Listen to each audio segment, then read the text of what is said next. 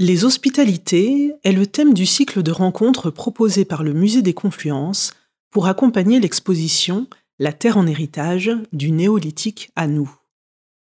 C'est dans ce cadre qu'Evelyne Heyer, anthropologue généticienne, professeure au Muséum d'histoire naturelle et autrice du livre L'Odyssée des gènes, 7 millions d'années d'histoire de l'humanité révélée par l'ADN, publié chez Flammarion, et Papendiaï, historien, directeur général du Musée national de l'histoire de l'immigration, auteur de La condition noire, essai sur une minorité française paru chez Kalman Levy, croisent leurs regards sur un sujet passionnant, l'humanité en héritage, à l'occasion d'une discussion animée par la journaliste Géraldine Mona Savoie. Que faut-il entendre par ces mots humanité et héritage? Comment l'approche génétique vient-elle alimenter les murmures de l'histoire recueillis par l'historien? Comment ces deux regards permettent-ils de déconstruire des idéologies qui ont traversé et qui traversent encore la société telles que les théories de hiérarchie entre les humains et donc le racisme? Quels héritages pèsent encore sur les épaules du XXIe siècle? Comment l'analyse par l'ADN des migrations des populations permet-elle de contribuer à la compréhension de l'histoire, y compris contemporaine? Ces questions sont au cœur de cette conversation. Commençons avec Evelyne Heyer. Quel est le sens du terme humanité pour une généticienne? Musée des confluences. Alors pour moi, l'humanité, euh, c'est l'ensemble des humanités euh, qui existent depuis la branche où on se sépare du chimpanzé il y a 7 millions d'années. Depuis 7 millions d'années, il y a eu plein d'humanités, certaines qui ont perduré, certaines qui ont disparu, certaines qui se sont transformées. Et finalement, ça fait très peu de que nous, Homo sapiens, nous sommes la seule humanité sur Terre. Il y a 30-40 000 ans, il y avait encore cinq différentes formes euh, d'humanité. Et donc, c'est pour moi, c'est cette humanité. Et quand on la regarde à travers l'ADN, on voit que c'est une humanité faite de gens qui sont extrêmement proches parce qu'on partage tous 99,9% de notre ADN. Donc l'humanité, pour vous, c'est une question d'abord d'ADN, une question vraiment de scientifique d'ADN c'est de mon point de vue. Mais bien sûr qu'il y a toute une dimension philosophique aussi à la notion d'humanité. Mais du point de vue de généticienne, on peut très bien définir ce que c'est que l'humanité. Et de votre côté, en tant qu'historien Papendiaï, qu'est-ce que, comment vous définiriez l'humanité?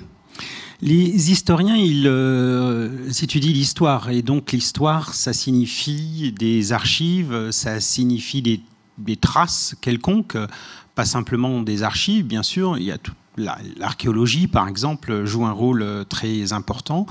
Une des grandes questions euh, posées par les historiens a été de savoir euh, et d'établir des, euh, des différences entre ce qu'on appelle la préhistoire et puis euh, euh, l'histoire, par exemple. Et donc la question de l'humanité, elle, elle, se, elle se reformule du point de vue de la société, des hommes qui vivent en société, des hommes qui vivent ensemble, des règles qu'ils peuvent établir pour vivre ensemble, des structures de pouvoir, de tout ce qui fait humanité, c'est-à-dire de tout ce qui fait que l'on vit euh, ensemble et des conditions par lesquelles on peut vivre ensemble. Et donc, euh, de ce point de vue-là, l'historien a peut-être une vision un peu plus étroite, entre guillemets, que, euh, l'anthropologue, que le généticien ou la généticienne.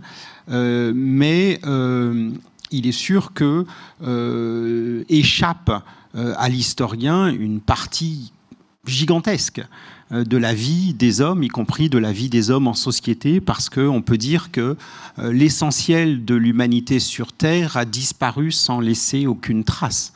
Et donc euh, ce qu'on essaie de trouver, ce sont aussi, au-delà des archives qui sont souvent celles des puissants, historiquement parlant, de ceux qui ont laissé des traces écrites, par exemple, euh, ce qu'on essaie de trouver, ce sont les murmures de l'histoire, ce sont les tout petits échos, ce sont les infimes traces de ceux qui sont apparus sur Terre et qui ont euh, disparu euh, sans faire beaucoup de vagues, si, je puis dire. Il y a ces, milliards de murmures presque impossibles à, entendre mais il faut essayer quand même de prêter l'oreille et puis de retracer ce qu'a pu être euh, la vie des hommes sur Terre.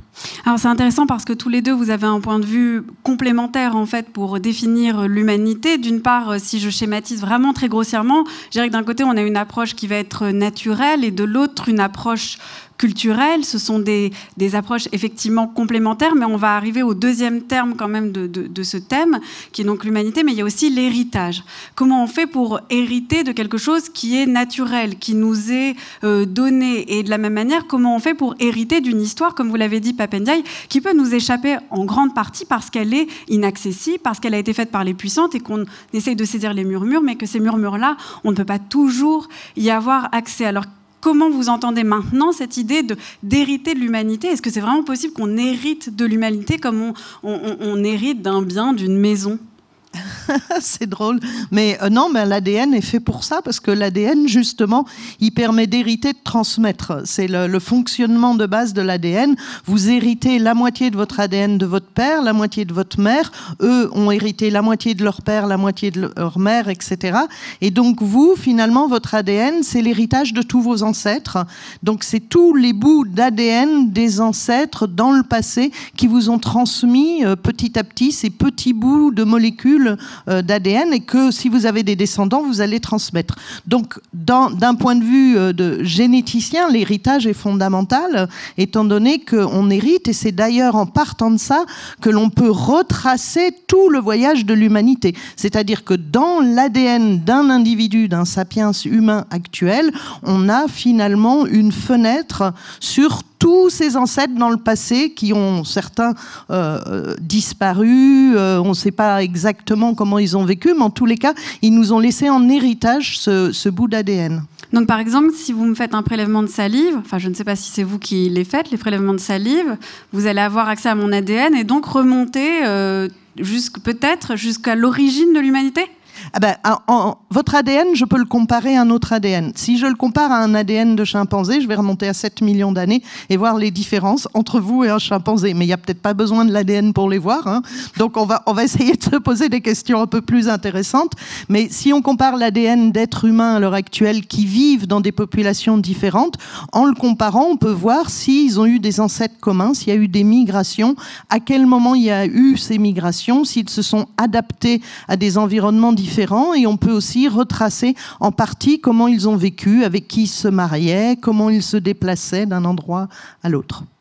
Et vous, Papendaï, est-ce que ça vous semble euh, logique, enfin, compréhensible de parler d'une humanité en héritage? Est-ce qu'on hérite vraiment de l'humanité ou est-ce qu'en fait on est, humain, on, va, on, va, on, hérite d'un certain nombre de choses, mais plutôt que d'héritage, il s'agirait de parler de déterminisme, de contexte, de milieu, d'époque on hérite de mille choses. On hérite évidemment de, euh, filiation, euh, de ce que euh, ses parents, les parents vous disent à propos de qui on est, des ancêtres.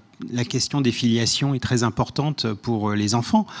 bien entendu, mais on hérite aussi de structures sociales, on, on hérite de structures de pouvoir. On n'arrive pas sur Terre en commencement absolu. On hérite en particulier de l'humanité, mais aussi des divisions de l'humanité, c'est-à-dire qu'on hérite d'une manière de regard que l'on porte sur le reste du monde et qui sont façonnés par la société où l'on est, par le groupe social auquel on appartient. Et un des grands travaux de l'humanité, c'est de penser des différences, d'établir des différences entre le nous et le eux, euh, avec des variations gigantesques dans l'histoire. Euh, dans l'Antiquité, par exemple, euh, du côté du monde grec, la question de la maîtrise de la langue grecque était absolument essentielle. C'est elle qui permettait de distinguer les Grecs des barbares, de ceux qui ne parlaient pas la bonne langue. En revanche, des critères qui sont apparus plus tard et qui apparaissaient comme évidents, naturels est décisif pour euh, euh, séparer les hommes en groupes les uns des autres, par exemple la couleur de peau, cette question-là n'apparaît pas comme si essentielle euh, durant, pendant l'Antiquité. On ne note pas cette question. On sait qu'Alexandre le Grand, par exemple, avait les cheveux blonds roux. Ça, les auteurs le notent parce que c'est une particularité en Grèce. la question des empereurs euh, romains, par exemple, euh, dits africains dans, l'Empire tardif, de quelle couleur de peau était-il Personne ne le sait. Vraiment, à l'évidence, ça n'était pas si important que cela à l'époque. Vous voyez? Donc, euh, selon les moments, les critères permettant de distinguer entre les humains, mais aussi entre les humains et les non-humains. La frontière entre les humains et les non-humains n'est pas une frontière qui serait euh, fixe, établie depuis toujours et sur laquelle tous les hommes s'accorderaient. Euh, il y a euh, des questions qui sont posées, bien sûr, tout le temps, pour savoir qui est humain et qui ne l'est pas au XVIIIe siècle, par exemple. C'est très frappant. Et puis, pour terminer sur cette grande question moderne, disons, il arrive un moment dans l'histoire des hommes où on invente, euh, pour leur malheur, pourrait-on dire, on invente la question des races. Hein, la question des races au sens euh, moderne du terme, telle qu'elle s'élabore à partir, disons, de la fin du XVIe et surtout au XVIIe et au XVIIIe siècle, lorsque tous les savoirs sur l'homme se mobilisent pour justifier l'existence des races, ça, voilà un grand moment de l'histoire des hommes euh, qui a servi à établir des frontières, des frontières qui se durcissent ô combien, surtout au XIXe siècle, avec des arguments biologiques, euh, médicaux, euh, tout ce que l'on voudra, la taille des crânes, etc. Ça, c'est une grande époque dont nous sommes héritiers. Hein. Nous sommes sortis de cela et en même temps, on n'en est pas sortis tant ce regard que l'on porte sur les hommes cet héritage-là pèse aujourd'hui sur euh, les équilibres mondiaux, sur les relations sociales, le sur, débat public, sur le débat public, sur un tas de choses. Oui, je voulais rebondir là-dessus parce qu'il faut bien rappeler que un, individu n'est pas fait justement que de son ADN et il n'est pas fait non plus que de sa couleur de peau, euh, qui était un peu l'idée qu'on avait avant de la, biologie de l'individu. Maintenant, on a la génétique et euh, je vois moi dans mes travaux ce qu'il y a toujours d'essentiel de rappeler, c'est que l'ADN ne résume pas un individu et notamment la couleur de peau ne résume pas un individu. Et donc, certes, on hérite de l'ADN, mais euh, attention, l'ADN ne fait pas l'individu, pas tout en tous les cas. Et la couleur de peau euh, ne pourrait être qu'un détail. La couleur de peau ne pourrait être quelque chose, pourrait être quelque chose d'absolument secondaire comme euh, la couleur des cheveux, par exemple. Mais il se trouve que la couleur de peau a plus d'importance dans les relations sociales que la couleur des cheveux. On pourrait souhaiter, d'ailleurs, c'est un, c'est un horizon d'attente que la société ou que les sociétés d'aujourd'hui se déracialisent de manière à ce que la couleur de peau n'ait pas plus d'importance et que ce soit une donnée absolument secondaire euh, pour euh, considérer les personnes, euh, les qualifier, etc. Mais on n'en est pas encore là. Musée des confluences. Oui, c'est très intéressant en vous entendant justement sur. Parce qu'on a parlé de l'humanité avec un grand H, il n'y en a qu'une et tout, mais néanmoins, vous avez euh, souligné, Papendia, qu'il y a aussi des divisions en fait qui constituent euh, cette humanité. Et une division première qui constitue l'humanité, qui est de la distinguer avec les non-humains. Vous le dites euh, tout de suite, Evinière, avec la. Il y, a, il y a 7 millions d'années. et cette question en fait de de l'argument naturel. C'est-à-dire que vos travaux, par exemple, Evelyne Heyer, ces questions d'anthropologie généticienne, c'est quelque chose qu'on entend peu. Euh, dans l'idée qu'on peut se faire des disciplines pour travailler sur l'humanité, on va avoir d'un côté très scientifique dans les laboratoires et de l'autre des chercheurs, euh, je me tourne vers vous plutôt, dans les livres, dans les bibliothèques. Or là, vous faites les deux et le risque qu'on peut peut-être euh, apercevoir, c'est de se dire, mais en fait, quand on travaille sur l'ADN, le risque, c'est d'être en enfermé dans l'ADN. C'est-à-dire que tous les débats qu'on peut avoir actuellement sur euh, la couleur de peau, dont on hérite du 19e siècle, ont fait appel à des assises naturalistes, essentialistes, en enfermant les individus dans leur corps, que ce soit une question de taille, de couleur de peau, de nature de cheveux. Comment justement, vous, vos travaux, en faisant appel à quelque chose de très naturel comme l'ADN, permettent de dépasser ces clivages-là, qu'on a aujourd'hui, ces divisions-là? Ah ben oui, parce que euh, l'ADN justement permet de casser l'essentialisation. Parce que euh, l'idée euh, dans le racisme fondamental, c'est que en fonction d'une couleur de peau, on connaît toute l'essence d'un individu. C'est-à-dire en fonction de sa couleur de peau ou de son origine présupposée, on, on, connaît tout de lui. Or, ce que montre la génétique, par exemple, c'est que pour la couleur de peau, c'est trois, quatre petites mutations sur l'ensemble du génome qui font que vous avez une couleur de peau plus ou moins claire ou plus ou moins foncée, et que par définition, ces petits bouts d'ADN ne codent que pour la couleur de peau. Donc, par définition, l'ADN désessentialise les, les, individus. Parce que vos trois petites mutations qui codent pour la couleur de peau, elles ne disent rien de plus que la couleur de peau. Or, quand même, dans la pensée fondamentale raciste, il y a cette idée fondamentale que, en fonction de la couleur de peau, ça détermine complètement l'individu. Donc, je trouve que la génétique est un magnifique outil de science pour déconstruire une question sociale euh, fondamentale. Et aussi de rappeler qu'on a tous des ancêtres migrants, euh, qu'il y a très peu de différence entre les populations humaines. Il y en a, hein, parce qu'on est le résultat de nos ancêtres qui se sont adaptés à des environnements différents, mais il y a très peu de différence et en tous les cas, elles ne justifient pas euh, de réduire l'individu à ces différences. Mais est-ce que ça faisait partie d'un défi que vous aviez en tête quand vous avez commencé vos travaux euh, d'anthropologie génétique, de vous dire, en fait, finalement, la nature n'enferme pas? On n'est pas enfermé dans un ADN, mais au contraire, ça peut être une bonne réponse à apporter en fait à tous les clivages euh, racistes euh, qu'il y a actuellement euh, dans les débats, dans les sociétés En fait, j'ai eu la chance de m'occuper avec une collègue historienne d'une exposition Nous les autres des préjugés au racisme qui a eu lieu au Musée de l'Homme, qui m'a permis vraiment de réfléchir et de situer ma discipline dans ces débats actuels.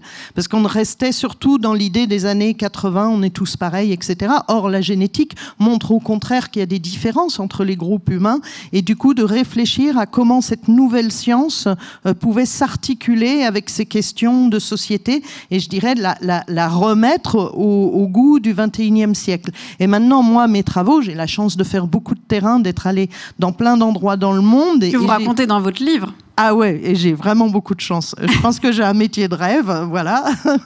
Et, ce qui est génial, c'est de voir que euh, à travers la rencontre de ces différentes personnes qui vivent des choses très différentes dans des endroits très différents, on se rend compte quelque part de l'universalité de l'humain. C'est-à-dire on se rend compte à quel point on est proche, à quel point on a finalement les, les mêmes préoccupations, les mêmes pensées. Et cette visite de la différence finalement nous rapproche énormément. Ça me fait penser, euh, ce que dit Evelyne, à, à l'histoire même de l'anthropologie, c'est-à-dire à la manière dont euh, l'anthropologie a été euh, jusqu'au mi-temps du XXe siècle une science qui était faite pour penser les hiérarchies entre les hommes.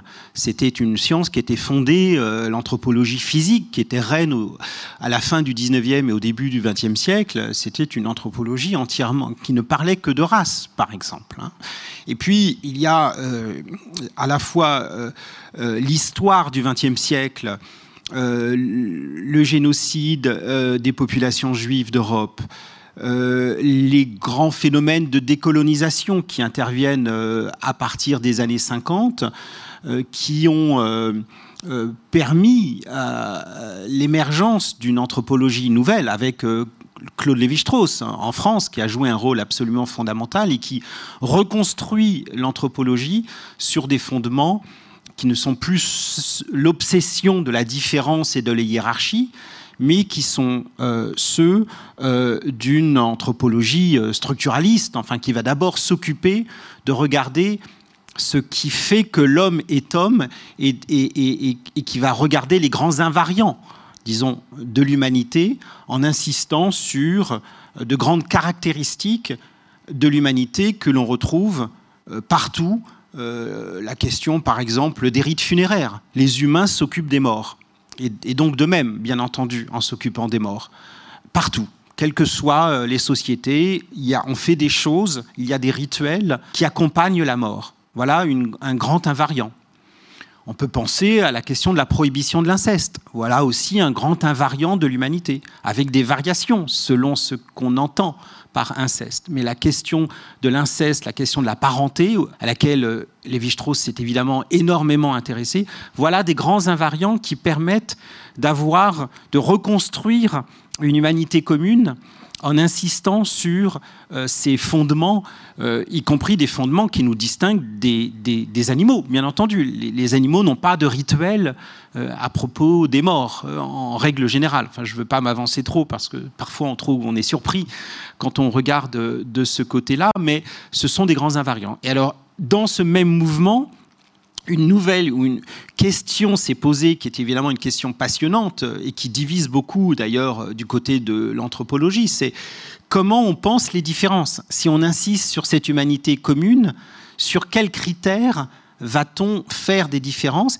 et sans faire, de, sans faire de hiérarchie. Sans faire de hiérarchie et sans essentialiser les groupes, sans retomber dans les, dans les errements qui avaient été ceux de l'anthropologie jadis.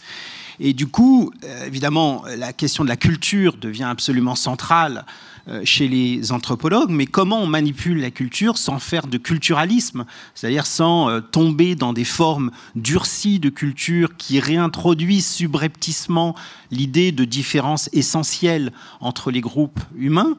Comment on pense la question des différences? Et là, c'est une question évidemment très, très, très délicate et qui donne lieu à des débats euh, passionnant et parfois euh, très très euh, crispant ou tendu. Oui. Evelyne Ayer, vous vouliez réagir je vous, je, je vous ai entendu faire oui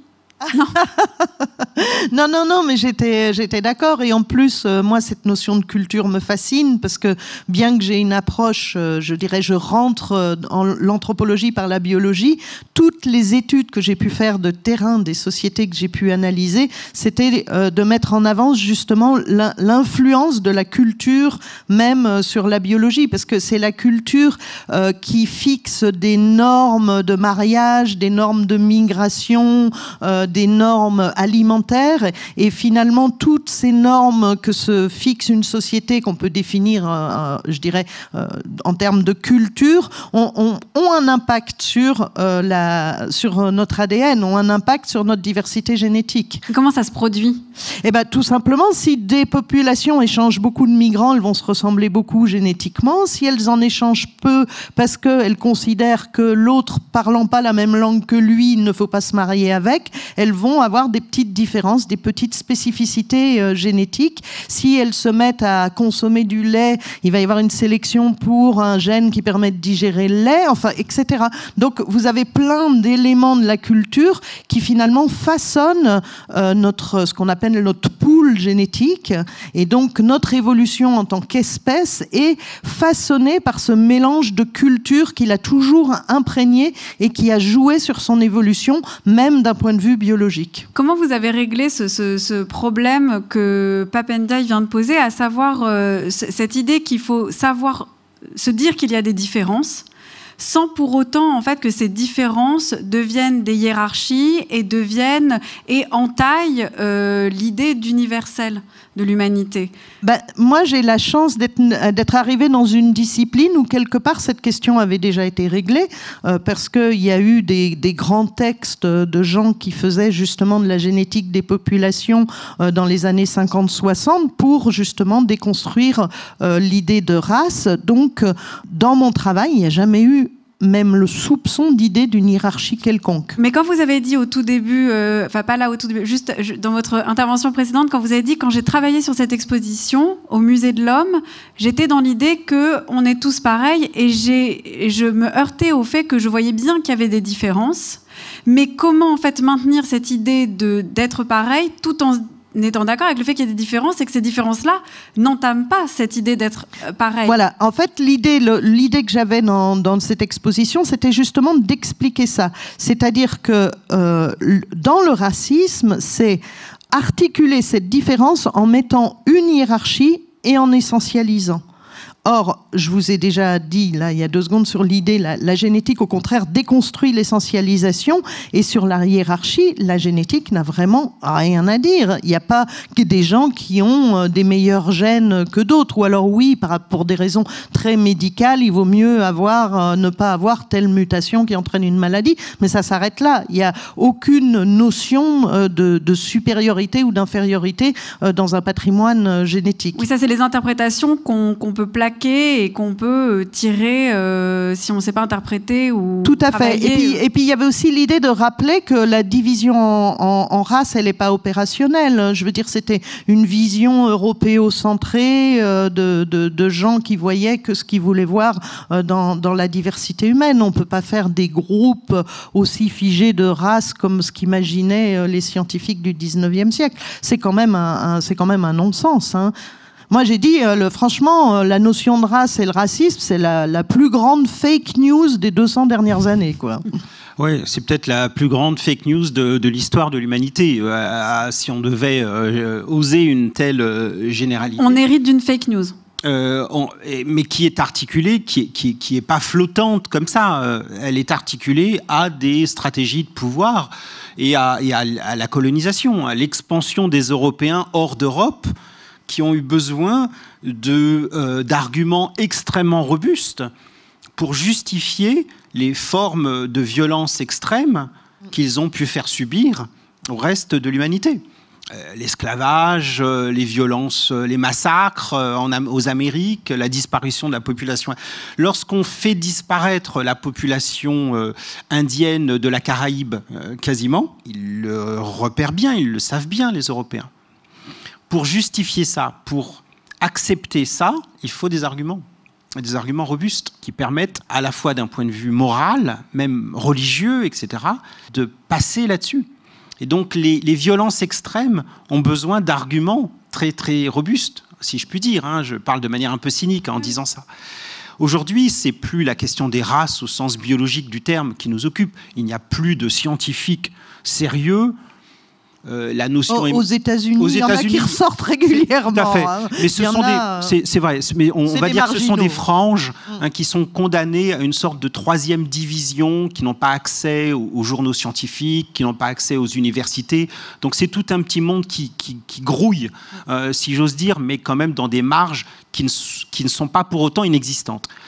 Ce qui est plus dominant, c'est plutôt ce qu'on appelle le racisme culturel c'est l'idée qu'il y a des groupes qui se définissent par des traits euh, culturels euh, euh, irréductibles et impropres, par exemple, à la vie chez nous. Vous voyez, ces gens-là, ils sont comme ça.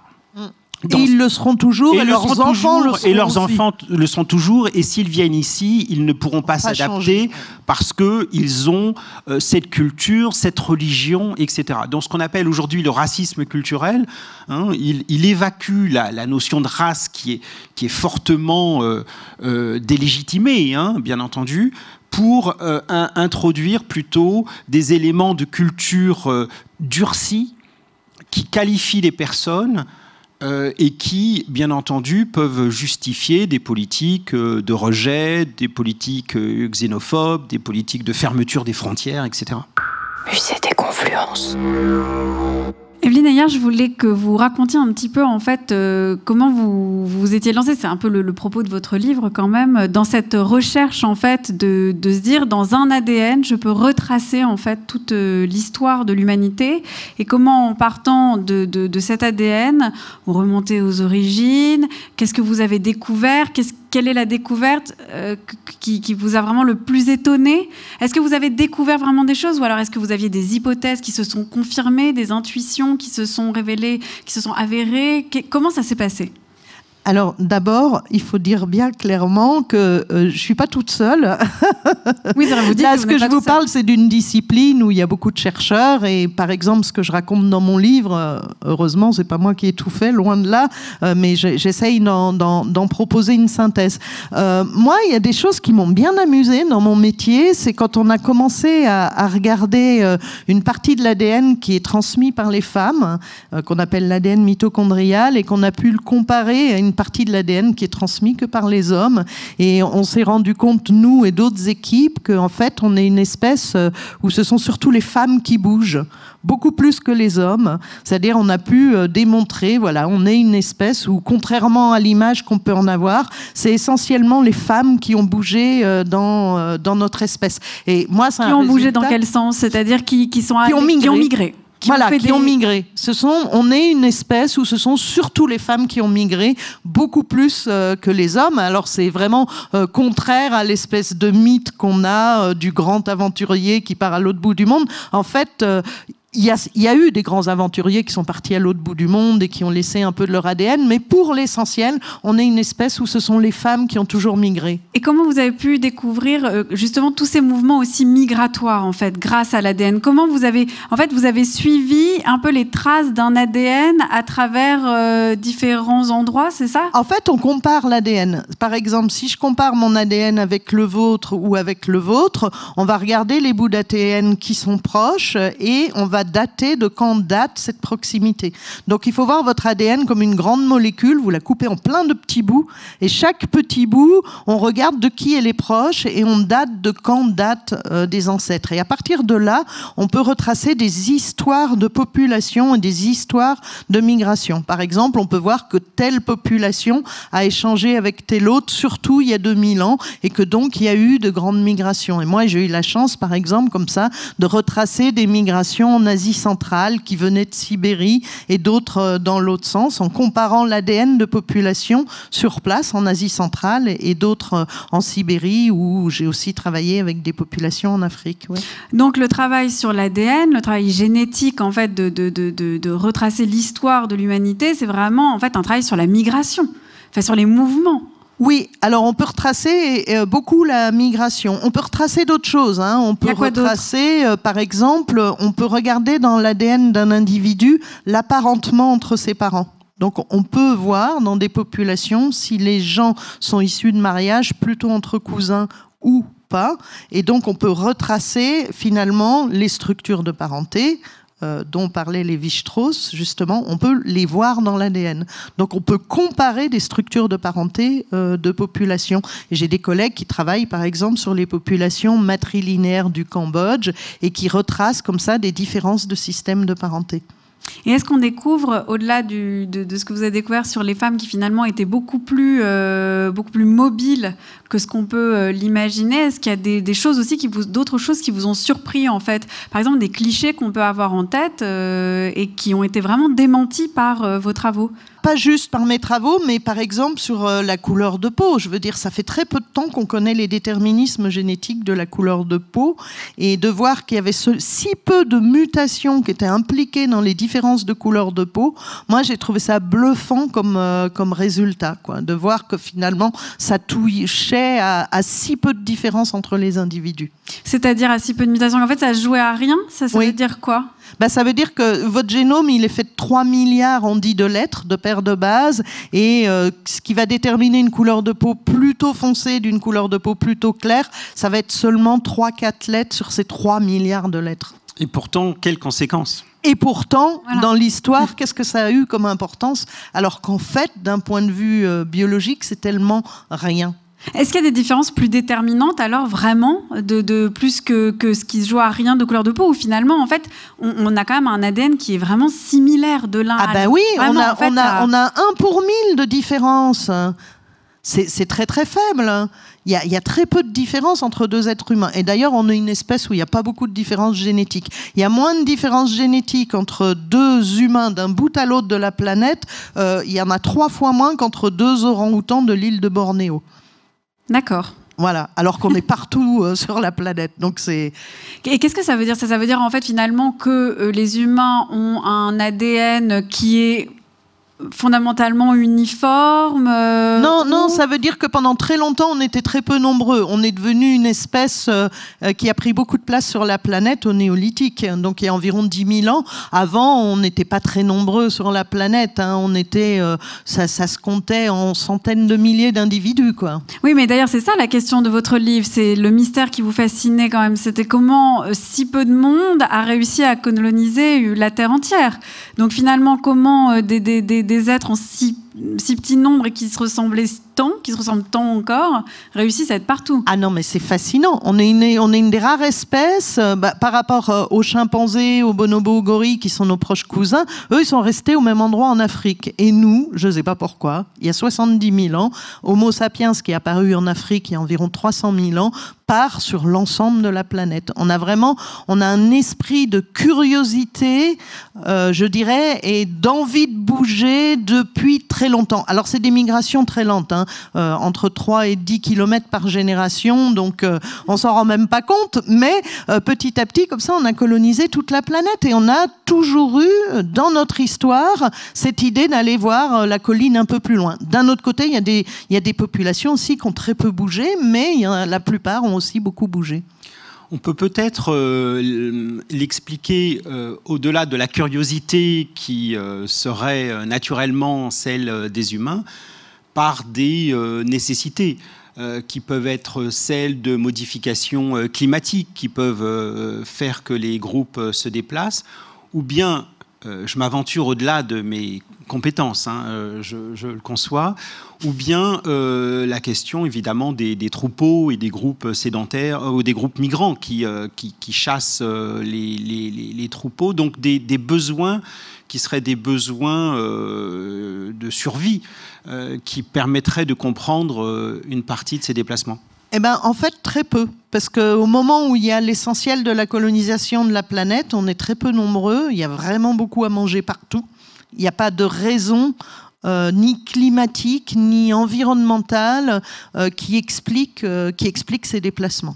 Ou alors un esprit de conquête même pas, je veux dire, de se déplacer de 3 à 10 km par génération, il n'y a pas besoin d'esprit de conquête. Hein. vous n'êtes pas non plus un grand esprit de curiosité. Oui, mais ça suffit petit à petit pour aller un peu plus loin. Et si, parce que vous avez quand même, si vous comparez par exemple par rapport à des, chimpanzés ou des bonobos, eux, ils sont vraiment restés. C'est-à-dire, ils sont, ils sont pas sortis de leur territoire. Il y a quand même cette idée que même si vous définissez un territoire, il y a toujours des humains qui vont sortir du territoire pour aller un peu plus loin, pour aller explorer d'autres endroits. Est-ce qu'il y a des groupes euh, humains qui n'ont vraiment pas bougé, dont on peut penser qu'ils sont restés euh, stables? Je pense à, euh, à des groupes, par exemple, vivant dans des mettons au cœur de la forêt amazonienne, tels que euh, les Lévi-Strauss découvre les, les Nambikvara euh, lors de ses premiers voyages. Est-ce que alors eux sont surpris parce qu'il y a des groupes humains qui font connaissance avec d'autres humains, donc il y a quand même cette stupéfaction de se découvrir. pas seul.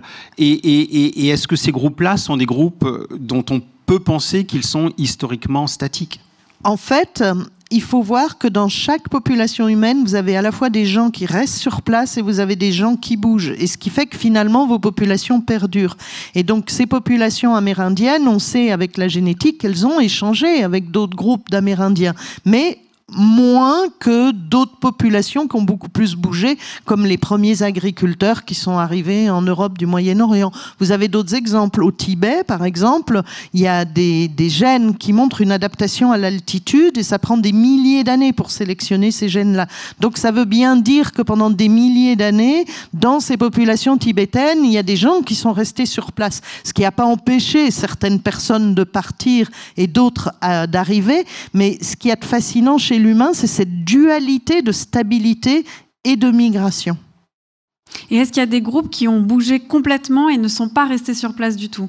Donc c'est la question ah ben, inverse de Papendiaï. Ben oui, vous, ben, ne serait-ce que l'histoire de la colonisation. Vous avez des Européens qui sont partis coloniser l'Amérique. Vous voulez dire qu'ils n'existeraient plus de là où ils voilà, sont Voilà, c'est-à-dire que vraiment il n'y a plus aucune trace à un endroit d'un peuple qui aurait vécu à tel endroit.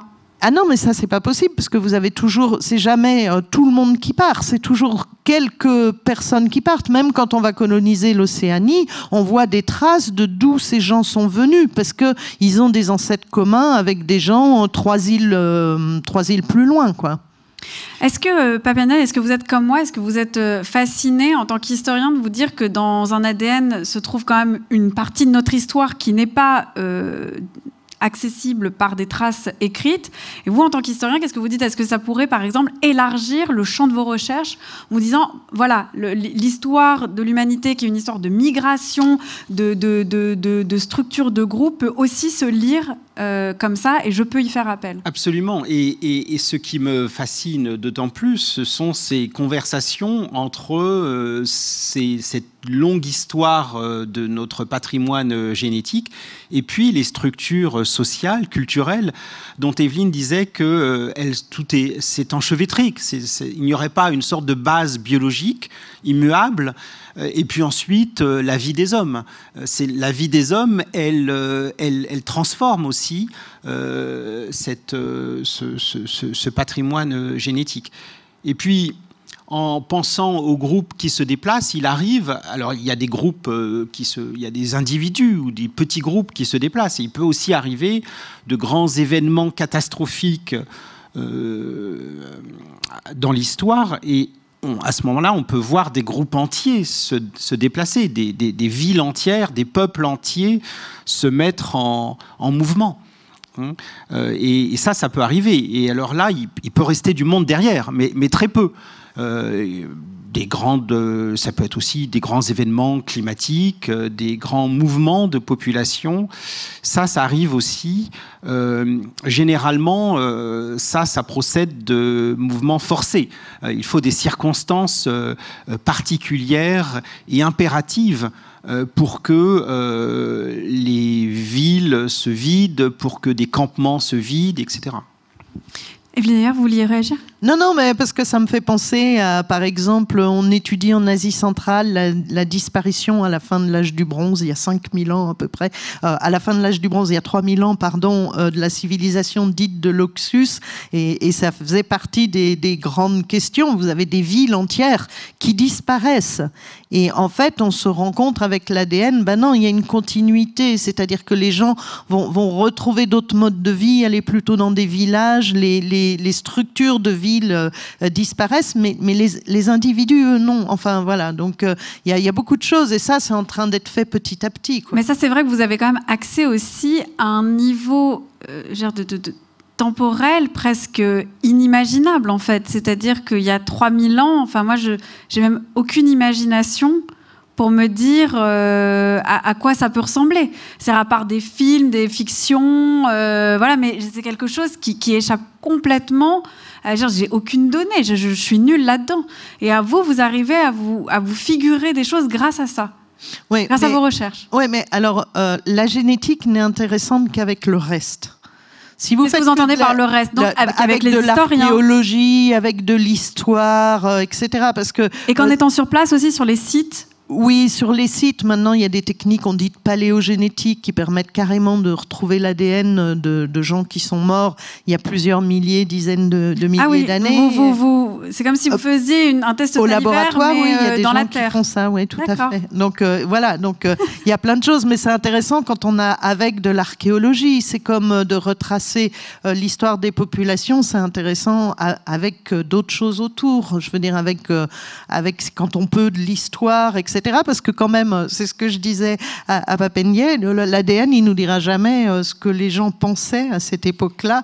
Euh, c'est l'histoire qui va pouvoir, euh, quand on peut remonter, nous donner des informations là-dessus. Et là, c'est très compliqué. On se heurte à, des, à, des, à un manque de sources qui est absolument évident. Par exemple, prenons le cas des, du continent américain et, et, des populations qui vivaient en Amérique du Nord avant l'arrivée euh, des, des actuelles populations amérindiennes.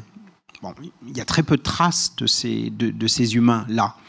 Que leur est-il arrivé exactement? Est-ce qu'ils se sont mélangés avec l'arrivée de ces populations qui venaient d'Asie par euh, le détroit de Bering et qui sont descendues lentement, donc depuis le Canada jusqu'au Cap Horn, jusqu'à la Terre de Feu? Ça a pris énormément de temps.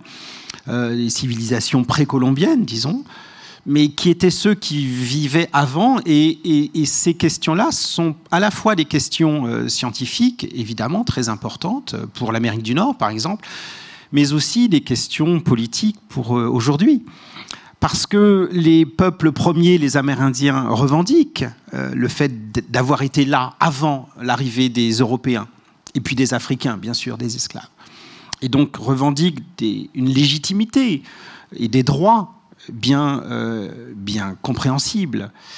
Mais si on dit, mais il y avait des gens avant vous que vous avez chassés, ça pose un problème. Et c'est tout à fait intéressant de voir euh, chez les Amérindiens qu'il y a des formes de résistance par rapport à cette idée que eux-mêmes auraient été, si je puis dire, des envahisseurs. Et que les, et que, et que les peuples premiers, en quelque sorte, c'est pas eux. Et donc ça, c'est très compliqué. Et tout à fait. À l'heure actuelle, il y a beaucoup de questions autour de la notion d'autochtonie et avec euh, vraiment euh, voilà. Qu'est-ce que c'est la notion d'autochtonie? La notion d'autochtonie, ça a été défini euh, surtout pour les populations d'Amérique, les Amérindiens, je dirais en opposition aux envahisseurs européens, et que de ce fait-là, eux étaient autochtones et par rapport à ça auraient un certain nombre de, de droits par rapport au sol et, et, et d'autres choses. Et là, avec l'ADN, on risque de trouver des choses politiquement incorrectes et par exemple, de trouver qu'à un endroit donné, un peuple qui se définit comme autochtone ne l'est pas tant que ça, et que d'autres euh, qui se disent, qui se pensent non autochtones, bon, pas dans le cas des Européens, hein, mais dans des situations un peu plus complexes en Asie où c'est un peu plus mélangé et tout ça, le sont un peu plus que ce qu'on pensait. Et euh, effectivement, là, on, est dans, des terrains euh, qu'il faut manier, on va dire, avec doigté. Mais et, on a aussi des choses passionnantes pour les historiens, pour des période plus récente, par exemple en Amérique du Nord, euh, la question des, mélanges de populations euh, esclaves, notamment des esclaves en fuite, qui se réfugiaient du côté des populations indiennes. C'est fortement le cas, par exemple, dans l'actuelle Floride et dans d'autres États américains. Et ça, on en a eu des, confirmations justement par euh, des prélèvements ADN. Et, on a, et les chercheurs, les historiens ont, beaucoup travaillé pour montrer euh, comment des euh, nations indiennes, tribus indiennes, si vous voulez, euh, accueillaient des esclaves en fuite, qui leur apportaient des savoirs, qui leur apportaient des choses. C'est pas simplement de, la, générosité philanthropique qui permettait aussi d'avoir éventuellement des guerriers aptes à combattre les euh, le pouvoir euh, et puis les, colons euh, qui s'implantaient progressivement.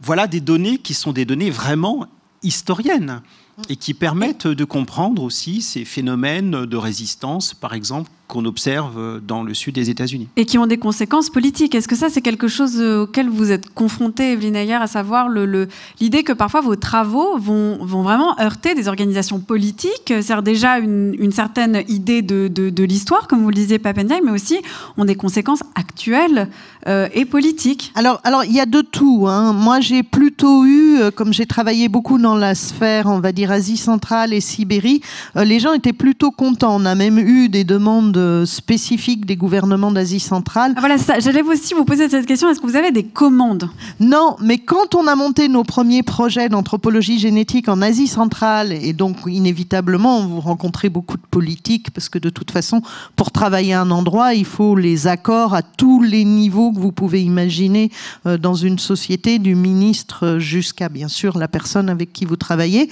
Et ils avaient quand même une demande très forte en disant quand même, sous le régime soviétique, une des particularités, c'était de réinventer l'histoire régulièrement.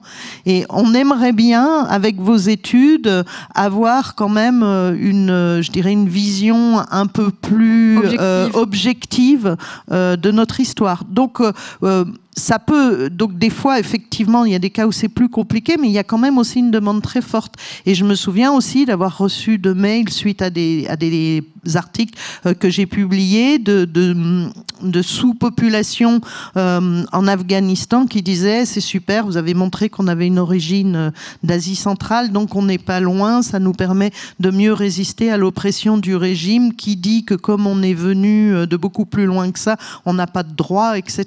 Donc c'est ça marche toujours dans, tous les sens. Nous, on, je dirais qu'on décrit des différences, on raconte les histoires telles qu'on peut les lire dans, la génétique. Mais ça n'a pas non plus vocation à, remplacer un autre discours, un discours de mythe euh, que peuvent avoir aussi des gens. Ça n'a pas plus euh, de valeur, c'est différent. Mais disons que ça peut, ça, peut réconforter ou en tout cas apporter des réponses à ceux qui veulent plus d'objectivité, mais ça peut aussi heurter une organisation politique ou une certaine idée euh, qu'on avait de ces ah ben le, plus drôle là, c'est quand euh, un, un, Américain, j'ai oublié son nom, euh, d'extrême droite, a fait un test d'origine génétique qui lui ont montré qu'il avait 15% de son ADN qui venait d'Afrique, alors que lui, il était dans les mouvements on dit alt-right, euh, où il défendait vraiment euh, le côté blanc euh, supérieur de suprémacistes blancs. Oui, des fois ça déconstruit. Musée des confluences. Et j'aimerais pour finir, enfin on va finir dans, quelques minutes, revenir un peu sur cette idée quand même justement de, de, quête des origines. En fait, il y a beaucoup cette idée en ce moment de quête des origines. On a envie de savoir d'où on vient. je me souviens, c'est ridicule de raconter ça, mais je le dis quand même. J'ai vu cet été une émission sur France 3 qui s'appelait Héritage, je crois, et en fait des personnes héritées tout à coup d'un bien d'une personne qu'ils avaient complètement perdu de vue. Et donc, en fait, à travers cet héritage où ils pouvaient recevoir une maison, une petite somme, et euh, eh ben, ils découvraient qu'il y avait des personnes dans leur... Euh, famille qui, dont ils ne soupçonnaient même pas l'existence. Et finalement, la découverte du bien était accessoire. Ils étaient plus émus par le fait de découvrir quelque chose de leur histoire qui était là en eux, mais qu'ils n'avaient jamais soupçonné. Donc ça m'a fasciné comme, euh, comme émission télé. Et euh, j'ai vu aussi, après ces personnes-là disaient, mais du coup, je vais faire d'autres recherches. Parce qu'en fait, je me suis rendu compte que mon origine était euh, me déterminer sans que je le sache. Et je trouve ça intéressant, en fait, cette question, à la fois avec euh, vous qui êtes historien Papendiaï et avec vous qui êtes anthropologue généticienne Evelyne Ayer, cette question de l'origine, de savoir d'où on vient à tout prix. Ben, c'est une question qui est quand même euh, que les, beaucoup d'humains se posent, on pourrait dire. Hein. la question De, la oui tous, on pour, euh, sans doute euh, la question de, de, la filiation et, d'où on vient et, et, ce sont des questions comme je disais tout à l'heure que les enfants posent très naturellement. Mais selon les groupes, les réponses peuvent être plus ou moins circonstanciées, bien entendu, et il est des groupes précisément à cause de l'histoire où les réponses s'arrêtent euh, assez vite. Euh, c'est le cas euh, typiquement aux États-Unis des, Afro-Américains, puisque la, coupure de, la traite et, de l'esclavage, avec à la fois évidemment la migration sous sa forme la plus violente, mais aussi le, changement de nom, par exemple. La question des noms, c'est une question tout à fait importante. Qui ne permet pas de recherche généalogique. Et, du coup, la, popularité des tests ADN euh, chez les Afro-Américains est grande, puisque ces tests sont supposés leur fournir une origine euh, géographiques. Leurs ancêtres venaient du Nigeria, du Congo, euh, de Sénégambie, etc., avec des cartes. Donc il y a une, passion euh, pour les tests ADN aux États-Unis qui sont d'ailleurs autorisés, alors qu'en France, sous cette forme-là, disons récréative ou généalogique, ils sont encore interdits, mais ça va certainement changer. Et puis des dizaines et des dizaines de milliers de personnes envoient leurs petits tests salivaires aux États-Unis dans des enveloppes anonymes, et puis ça ne pose pas de euh, plus de difficultés en, réalité. Donc on voit bien que la pratique euh, en France est, tout, à fait, euh, est tout à fait courante. Donc c'est cette c'est cette recherche-là qui, est, euh, euh, qui, est, qui, a, qui, a, donné un, sang nouveau, si j'ose dire, à la généalogie. Hein. ça, ça, permet, et ensuite, par correspondance ADN, de trouver un, cousin ou en tout cas un parent supposément éloigné de l'autre côté de, de l'Atlantique, de s'imaginer une histoire. Et au c'est ça qui me fascine, c'est quelle est l'intention? Parce qu'à un niveau historique, global, mondial, je comprends qu'on a envie de retrouver ses origines, mais parfois, en fait, on peut avoir envie de le faire par curiosité, mais faut-il à tout prix retracer son... Enfin, qu'est-ce qui est important dans l'idée de retracer son histoire? Pour les Afro-Américains, c'est très important parce qu'ils ont besoin de se raconter une histoire familiale euh, dans un cadre général qu'ils connaissent, qui est celui de, la traite euh, et de l'esclavage, mais qu'ils ne connaissent pas quant à leur famille elle-même. Donc cette question-là, c'est une question qui euh, est importante. Dans les années 70, il y a une série et un livre qui ont eu un succès colossal aux États-Unis qui s'appelait euh, Roots de Alex Haley de Racine, euh, c'est le nom de, la traduction française, qui racontait cette, cette histoire, cette quête d'un homme, d'un Afro-américain pour ses ancêtres esclaves, et, il parvenait comme ça sans les tests génétiques mais euh, par euh, histoire familiale et par euh, archives, à, revenir jusqu'à la Sénégambie, d'où ses ancêtres étaient supposément partis. Et donc on voit bien qu'il y a quelque chose de très profond ici, et c'est redoublé, je dirais, dans le cas de personnes, de peuples qui ont subi de grands malheurs, si je puis dire, des grandes tragédies, des tragédies écrasantes en quelque sorte. Oui, où il y a un vide. Et donc là, il y a un vide gigantesque. Et dans ce vide-là, on a besoin de, ce, de, de, son petit tracé à soi, de sa petite route familiale, qui permette de faire sens à l'intérieur de la tragédie euh, historique euh, vécue par euh, des millions d'hommes et de femmes. Evelyne Ayer Oui, et, hum, je, je rejoins ça, mais partout où je suis allée à travers le monde sur le terrain, quand on explique aux gens, d'ailleurs pour qu'ils participent à nos études, que dans leur ADN, on va retracer leur passé et qu'on va retrouver des cousinades éloignées, des choses comme ça, on a toujours un oui franc et massif. On n'a jamais eu de refus. Il semble que cette question fasse partie vraiment des grands universaux, des grandes questions. La question de euh, l'origine. voilà, une question d'origine. Alors nous, on leur dit bon, nous c'est l'origine génétique. Hein. L'origine, il y a plein d'origines. Hein. Je dis pas que celle-là elle est mieux que. Mais là, c'est un nouvel outil. Profitons-en. Et on a vraiment toujours un oui franc et massif. Oui, oui, il y a quelque chose comme un, un invariant avec peut-être des intensités plus ou moins grandes entre celui ou celle qui va faire un effort très, très, très décisif et puis celle ou celui qui va accepter la proposition qu'on lui fait. Voilà. Ils ne l'auraient pas fait d'eux-mêmes, mais dès qu'on leur propose, c'est oui. C'est ça. Merci beaucoup à vous deux. On va passer aux, questions du public. Je, je, rappelle quand même le titre de, vos livres. Donc, Evelyne Ayer, c'est l'Odyssée des gènes, pardon, 7 millions d'années d'histoire de l'humanité révélée par l'ADN. C'est disponible aux éditions Flammarion. C'est vraiment génial. Il faut le lire. Merci. Et vous, Papendiaï, donc vous, vous êtes l'auteur de La condition noire, essai sur une minorité française. C'est tout aussi génial, bien sûr. Et c'est chez Kahneman Levy. Musée des confluences. Est-ce qu'il y a des questions dans la salle? Monsieur. Donc euh, vous, faites le constat que d'un côté, Evelyne Ayer a affirmé qu'il y avait des, euh, déplacements euh, sur un espace très court de 3 à 10 km. et d'un autre côté, Papienda a, a, parlé aussi de mouvements migratoires beaucoup plus amples et, longs. Donc il y a une sorte de discordance entre les, les deux.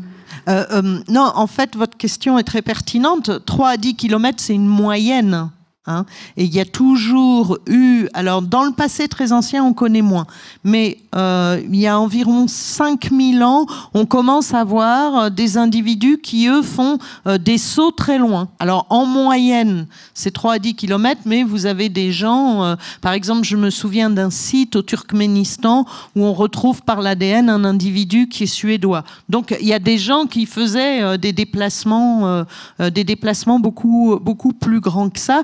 Donc pour les déplacements plus contemporains euh, qui ont à nouveau bouleversé le réseau migratoire euh, humain, euh, là effectivement c'est des milliers de kilomètres et des millions de gens.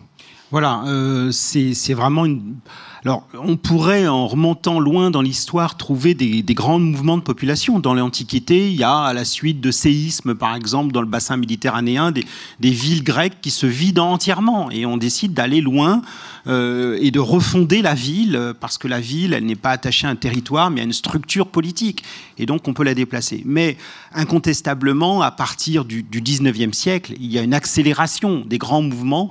Si on pense, par exemple, qu'entre 1850 et, 1910, il y a à peu près entre 40 et 50 millions d'Européens qui partent vers les Amériques.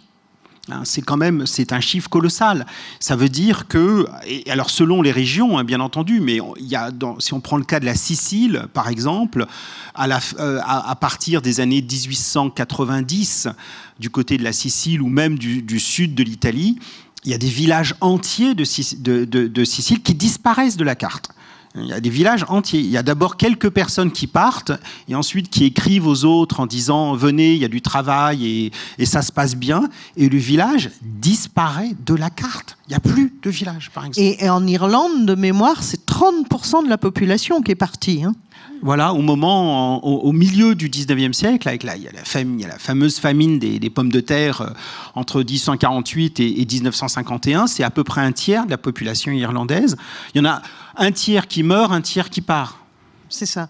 Mais alors, par contre, sur le plus ancien, effectivement, on voit en moyenne des, des mouvements plutôt euh, lents, mais qui n'empêchent pas qu'il y ait eu des sauts. Il y avait moins de moyens euh, techniques, non, aussi d'aller loin ou de. de... Oh non, parce que l'homme, euh, il fait du bateau euh, depuis 50 000 ans. Oui, c'est Bon, vrai. il traverse pas l'Atlantique, je suis d'accord, mais euh, quand on va coloniser euh, la, la Polynésie éloignée, l'île de Pâques, c'est des milliers Oui. de kilomètres. Bon, Oui. c'est récent, c'est il y a, c'est il y a 1000 ou 2000 ans, hein, c'est Voilà. super récent, mais euh, Euh, Mais disons que la traversée de l'Atlantique, elle s'est faite euh, il y a très longtemps, mais de façon extrêmement euh, ponctuelle. Euh, des, des- des pêcheurs, par exemple, entraînés, euh, ou euh, des groupes euh, tout petits.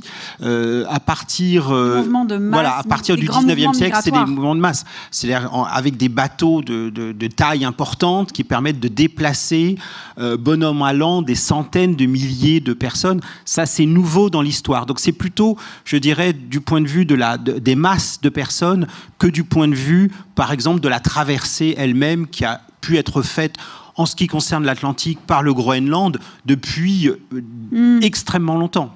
Une question sur les femmes qui se, qui se déplaçaient. D'ailleurs, il y en a une aussi de, de quelqu'un en ligne qui, qui pose cette question. Il y a des théories qui disent que les femmes auraient plus migré que les hommes. Pourquoi? Alors, euh, pourquoi on sait que les femmes ont plus bougé? Parce qu'effectivement, euh, la plupart des sociétés humaines sont dites patrilocales. C'est-à-dire que quand un homme et une femme viennent de deux villages différents, le couple va s'installer dans le village de l'homme. Nous, par exemple, en France, au début du XXe siècle, on était patrilocaux. Alors, à l'inverse, il y a des sociétés qui sont dites matrilocales. Donc là, c'est l'inverse. Euh, ce, ce sont le couple va s'établir dans euh, dans la famille de, de la femme. Et donc, une grande partie euh, de ces migrations de femmes s'explique certainement. Ce sont des migrations liées euh, au mariage. Et donc, en plus, les femmes, elles ont cette particularité. Non seulement elles bougent, mais en plus, comme c'est lié à la reproduction, elles, transmettent leurs gènes. Parce que finalement, si un homme ou une femme va à l'autre bout de la planète, mais ne s'y reproduit pas, euh, d'un point de vue génétique, euh, ça fera pas de, mouvement, de mouvement de gènes. Donc, on, pense que c'est la, grande explication du fait que les femmes ont plus bougé que les que les hommes euh, dans, dans notre espèce. Alors, la question du monsieur est est-ce que vous faites des euh, travaux, des recherches sur la Palestine et quels pourraient en être les résultats? Bon, si vous n'en faites pas, vous. vous- Alors moi, je fais pas de recherche sur la Palestine, mais il y a des recherches qui sont faites dans la littérature. Et en général, les populations euh, du Moyen-Orient euh, ressemblent aux populations du Moyen-Orient, quelle que soit leur religion. Voilà la réponse. Donc, une question en ligne. Je la dis à voix haute. Avec l'étude de l'évolution de notre ADN passé, peut-on imaginer l'évolution pour le futur? Alors oui et non. Oui, on évolue encore, hein, parce qu'il y a sans arrêt des nouvelles mutations qui apparaissent. Euh, maintenant, dans quel sens ça va aller, c'est très difficile. On peut pas, on peut pas le, lire. C'est impossible. L'évolution, il y a trop de hasard. La seule chose qu'on peut quand même un peu prédire, c'est que on met à l'heure actuelle par les migrations à longue distance de gens qui viennent d'endroits très différents, on va se mélanger et du coup on va voir apparaître des, des nouvelles apparences, des nouveaux euh, phénotypes, on dit. Et euh, voilà, par exemple, juste pour vous rappeler, les premiers Européens, ils étaient noirs de couleur de peau avec les yeux bleus.